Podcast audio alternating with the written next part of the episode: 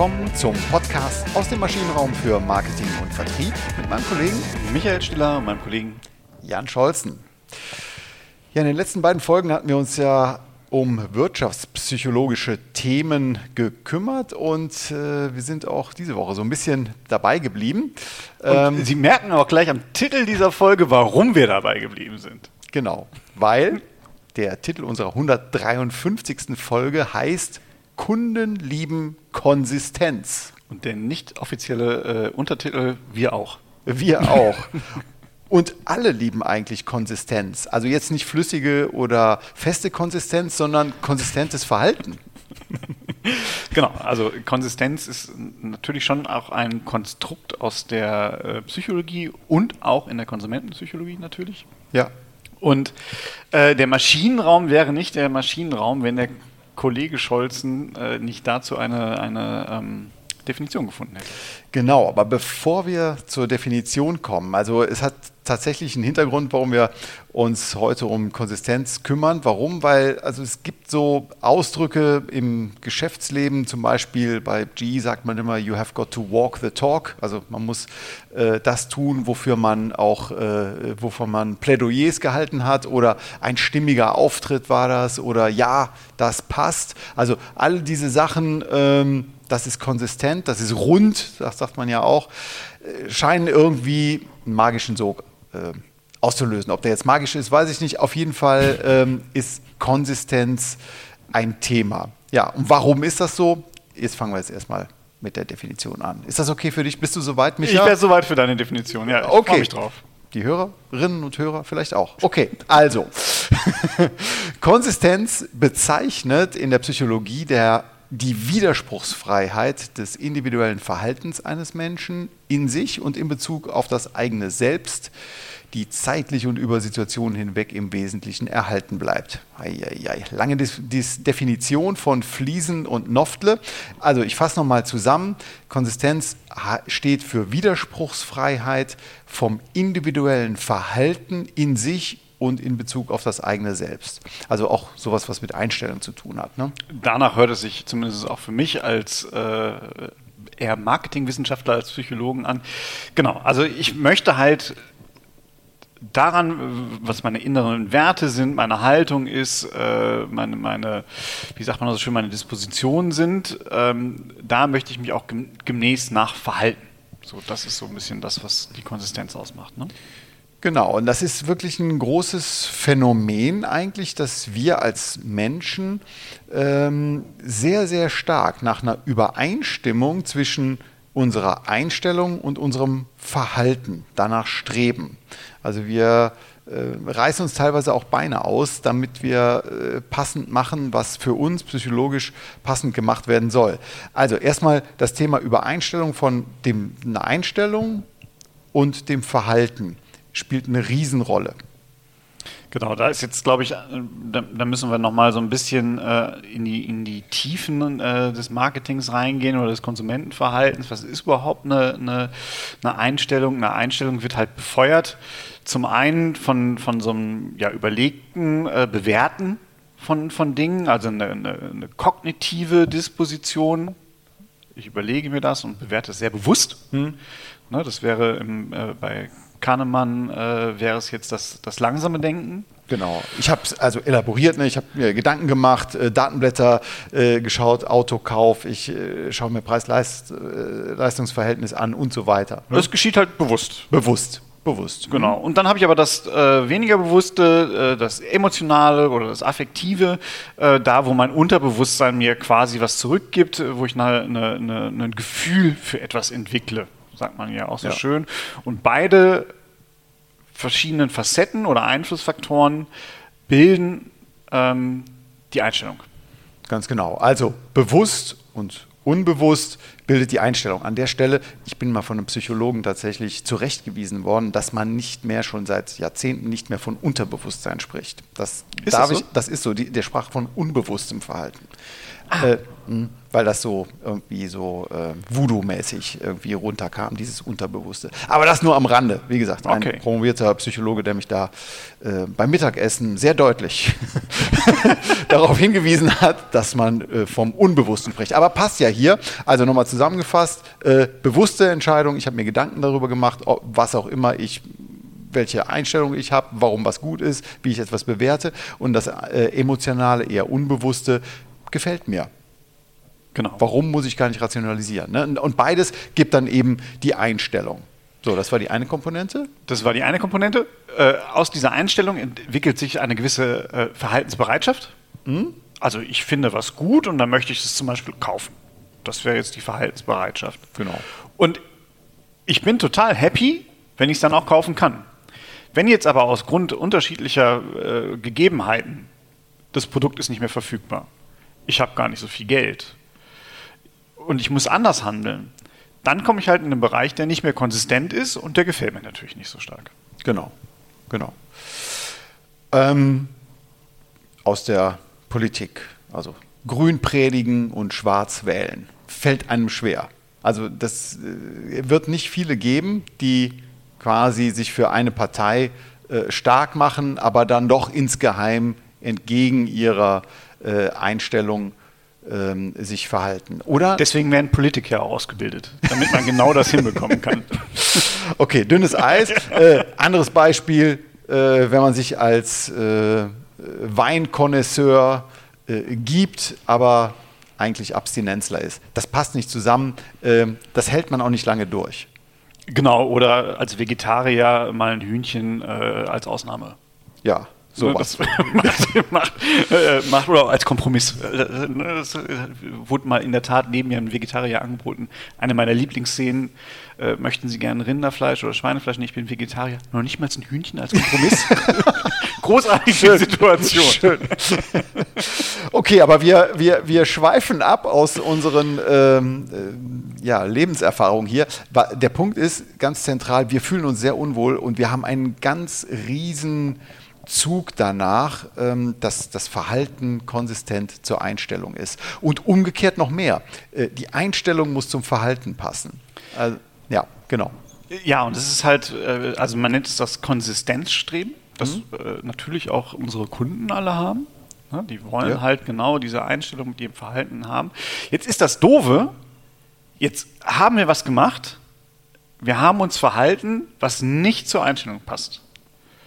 Und jetzt geht es ja echt mal richtig ab in einem.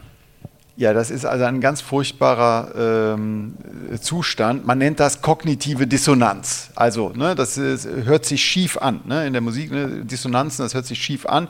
Und so hört sich das jetzt auch im Kopf schief an. Wenn ich jetzt äh, immer gesagt habe, ich sagen wir mal, ich bin markentreu oder was und jetzt habe ich ein, ein, äh, ein No-Name-Produkt gekauft und jetzt muss ich selber damit klarkommen. Wie kriege ich das übereinander? Äh, ich habe gesagt, dass ich früher immer markentreu war und jetzt habe ich aber äh, ein No-Name-Produkt gekauft. Genau, ich ändere meine Einstellung. Ne? Also, im, also unser Konsistenzstreben geht so weit, dass ich dann rückkoppelnd meine Einstellung ändere. Genau, und damit bin ich wieder konsistent. Also es ist nicht so, dass ich mich sklavisch daran halte, welche Einstellung ich habe, sondern es ist eher umgekehrt, dass die Einstellung geändert wird, wenn ich ein bestimmtes Verhalten an den Tag gelegt habe, was möglicherweise vorher gar nicht äh, konsistent war. Ja, es gibt es ja aus der, aus der Selbstentwicklung äh, eigentlich ein wunderschönes Beispiel. Schlechte Laune morgens mag keiner von uns und wenn man in den Spiegel guckt, dann erwarte ich natürlich auch einen übellaunigen Michael vor mir. Ja. Wenn ich jetzt aber anfange zu lachen und es konsequent durchziehe, dann ändert sich auch meine, meine, ja. meine Stimmung Einfach nur, damit es konsistent ist, was ich da sehe. Ein Tiny Habit, um hier vielleicht einen, kleinen, ja, genau, einen Brückenschlag genau. zu einer der Vorgängerfolgen genau. zu, äh, zu machen. Das Interessante ist, ähm, diese kognitive Dissonanz, die man da fühlt, ist äh, umso größer, wenn man, wenn man, wenn es gar keinen äußeren Anreiz für ein Verhalten gab, dass mich irgendeiner gezwungen hätte, sondern wenn das aus mir selbst kommt, dass ich eine bestimmte Verhaltensweise gewählt habe, dann muss ich selber schauen, wie ich das für mich klar bekomme. Und dann ändere ich lieber meine, mein, meine Einstellung, als dass ich mein Verhalten ändere. Zum Beispiel, ich habe ein Abo unterschrieben, dann finde ich das, habe ich das gar nicht geplant, aber ich denke dann, oh, super Sache, so ein Abo und Mensch, das ist ganz toll, die Zeitschrift, viel, viel besser, als ich früher dachte und toll, dass wir jetzt erstmal für ein Jahr äh, mehrere hundert Euro los sind. Genau, also ich wollte eigentlich, wollte ich nur bei dem Gewinnspiel mitmachen, jetzt kriege ich aber halt äh, seit einem Jahr die Brigitte. Also denke ich mir, Mensch, ist doch klasse, oder die Emma, ne, so ein paar Frauentipps auch aus, aus Männersicht, finde ich super. Ja, ja, jetzt geht's aber los. Was denn? ja, aber, das, aber so funktioniert ja. So funktioniert es, genau. Ähm, wichtig, ich, ja? wichtig, äh, weil ich habe jetzt gerade schon alle Mercedes-Händler gesehen, das ist ja total geil. Jetzt sperren wir die ganzen Audi-Fahrer alle in Mercedes ein und schieben die mal eine Woche durch die Gegend und schon finden die Mercedes viel besser als Audi. Wird passieren. Ja, vielleicht ein Stück weit, aber wichtig ist, vor allen Dingen ändere ich meine Einstellung, wenn ich das Verhalten frei gewählt habe. Genau, also äh, wenn man sie zwingt, dann ist die Wahrscheinlichkeit nicht so äh, groß, nicht so genau. groß genau, weil dann passieren nochmal ganz andere Sachen im Kopf. Ähm, das stimmt. Äh, ganz interessant, also wir hatten hier eben gesagt, also wenn kein äußerer Druck besteht, ein bestimmtes Verhalten zu wählen, mhm. dann zwingt mich das Konsistenz zu bleiben, intern. Ähm, das kann aber auch viel Geld gekostet haben. Also wenn ich aus eigenen Stücken viel Geld ausgegeben habe und Mühe hatte, aber das selber gewählt habe und im Nachhinein oder im Vorhinein eigentlich jeder sagt, wie konntest du dir das nur äh, antun, dann ist es aber ganz zentral wichtig, um interne Konsistenz wieder äh, zu schaffen für dich selber, dass du deine Einstellung änderst und nicht das Verhalten.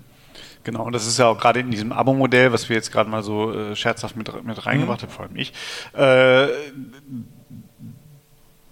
wenn ich da jetzt aber unterschrieben habe und wollte das gar nicht machen, mhm. ne, dann ist die Chance, dass ich sage, äh, die von der Brigitte sind ja auch nicht ganz bei Trost, ne, äh, mit solchen komischen ähm, Verhaltensweisen mein, mein, äh, meine Kaufbereitschaft zu erzwingen, dann führt das wahrscheinlich auch eher zu einer, zu einer negativen Einstellung. Ganz genau. Was ganz schön ist, vielleicht auch interessant für Marketeers, ähm, wenn ich ähm, einen Kaufvertrag unterschreibe oder ein Angebot unterschreibe und das als Konsument, als Nachfrager tue und ein Verhalten in Form von, dass ich selber etwas ausfülle, selber etwas unterschreibe, also selber etwas mache, weil das ist ja freiwillig. Ja? Das, da hat, man könnte ja auch Nein sagen. Nein, aber man übernimmt dieses, diesen, diesen Job und damit hat man schon diese Freiwilligkeit, dieser Freiwilligkeit Vorschub geleistet, die die Konsistenz zum tatsächlichen späteren Kaufverhalten erhöht. Genau. Also schon auch ein Trick, ein Psychotrick, ähm, der aber funktioniert. Warum? Weil unser, unsere Psyche so gelagert ist, dass sie unbedingt das Verhalten in Einklang mit der Einstellung bringen möchte. Gut. Ähm, ja, also das ähm, bietet einen, einen, einen großen, äh, einen großen Spielraum für Marketeers, würde ich auch sagen. Ne? Ja, genau. Also du, du hast, glaube ich, noch zwei Bedingungen noch, noch nicht mit erwähnt. Also äh, wenn es mir sogar noch schwer gefallen ist, das Verhalten zu zeigen.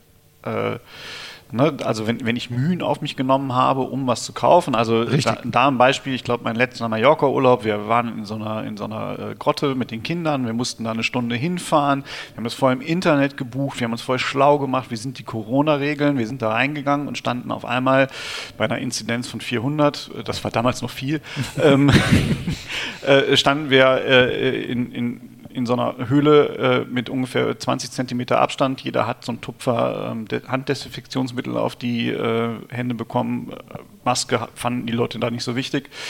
Und äh, in der Tat ist es dann wahnsinnig schwer, wenn ich all das vorher gemacht habe, mhm. Diese Entscheidung sich durchzuringen, und das weiß ich noch, wie ich mit meiner Frau diskutiert habe, vor, für und wieder, aber wir sind doch schon mal hier, guck mal, es hat doch 70 Euro gekostet, jetzt wieder zurückfahren, die Kinder sind dann so enttäuscht, die haben sich doch auch schon so gefreut, wir sind da zum Glück äh, nicht reingegangen, aber man merkt halt, wie schwierig es ist, eigentlich war die Entscheidung ganz klar. raus. Raus. so, äh, genau. Aber wie, wie schwierig es ist, dann sich diesem Konsistenzstreben zu widersetzen auch im politischen Kontext, ne, jetzt haben wir schon so viel investiert, das war das klassische Beispiel aus der Entscheidungstheorie äh, Transrapid, äh, die Älteren von Ihnen können sich vielleicht ähm, äh, daran erinnern, so ein äh, Magnetschwebezug, der ein, ein Milliardengrab war, aber die, die Argumentation war immer sehr häufig, jetzt haben wir schon so viel ausgegeben, ähm, und, und jetzt müssen wir auch den nächsten Schritt gehen und die nächste Investition äh, tätigen. Das Prinzip des Sankkosten. Ne? Das, ja, genau, das sind die Sankkosten. Also ich halte an Investitionen fest, einfach weil ich diese Konsistenz weiterhalten will. Genau, also das ist ein Konzept, was sich ja übertragen lässt. Ähm, ja, wir reißen hier, äh, Erziehung hat man noch nicht, aber äh, Politik, äh, Kaufverhalten, Investitionsverhalten von, von Kommunen und so weiter hier an. Also ein sehr, sehr äh, tragfähiges ähm, Konzept, was hilft zu erklären, auf jeden Fall. Genau.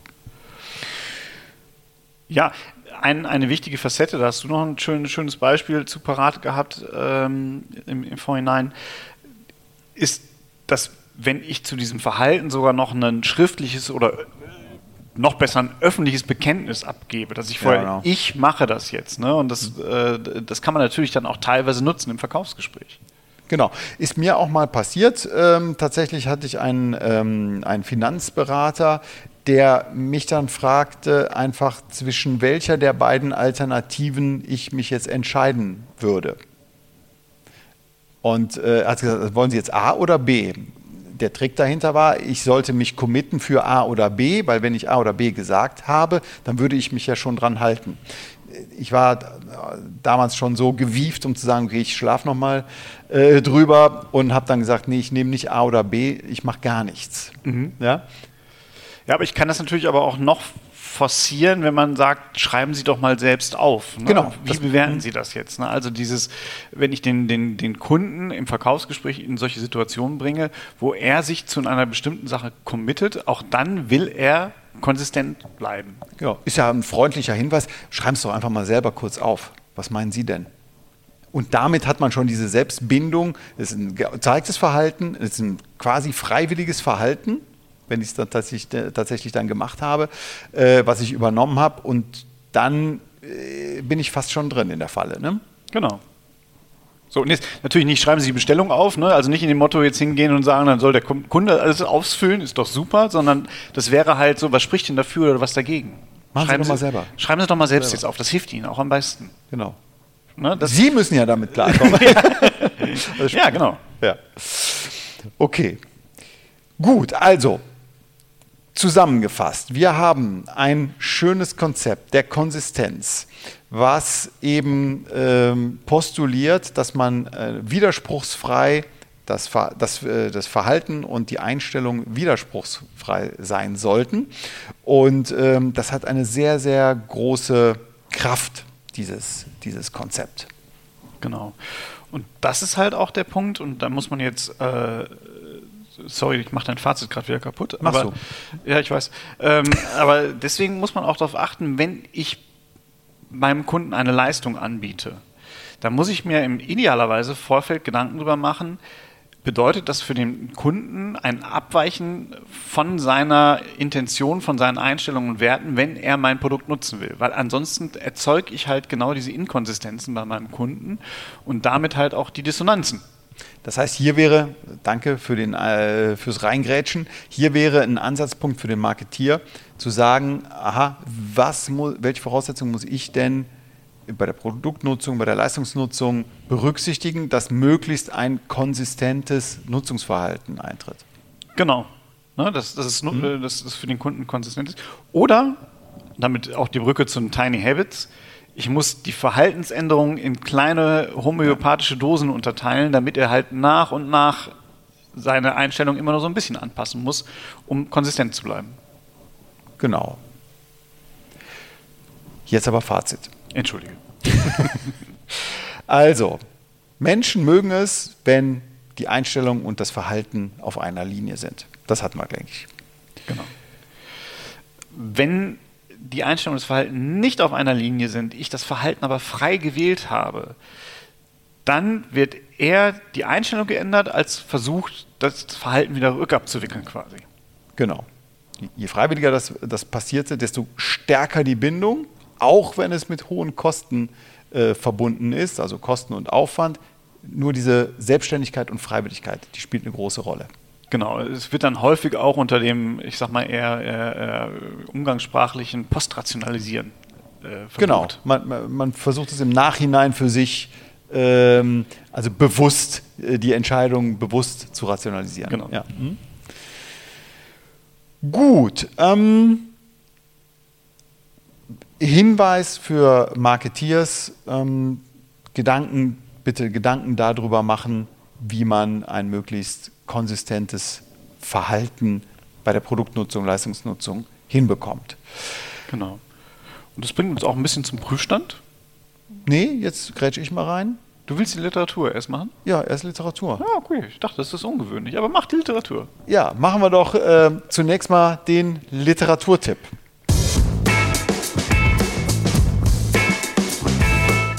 Ja, der Literaturtipp äh, unserer Folge 153 oder zu unserer, unserer 153. Folge Kunden lieben Konsistenz empfiehlt ähm, das Werk von Georg Felser. Und zwar, das heißt, das ist ein schönes ähm, dicker Schinken, der heißt Werbe- und Konsumentenpsychologie. Äh, mittlerweile in der zweiten Auflage erschienen im Springer Verlag und wirklich ein, sowas wie ein Grundlagenwerk, ähm, vereint viele Theorien und ähm, ist sehr gut lesbar. Also ich kann es auf jeden Fall empfehlen. Gut, jetzt aber zum Abschluss unser Prüfstand. Genau. Machen Sie sich doch mal Gedanken darüber, ähm, welchen Verhaltensweisen Sie Ihren Kunden aufzwängen, die sich für Ihren Kunden inkonsistent anfühlen. Also wie können Sie Konsistenz bei Ihren Kunden erzielen, beziehungsweise was verlangen Sie von Ihren Kunden, was Inkonsistenzen wahrscheinlich bei denen auslöst? Wir sind gespannt auf Ihre Rückmeldung auf jeden Fall und ähm, hören uns dann wieder in der nächsten Woche. Bis dann. Bis dann. Tschüss. Tschüss.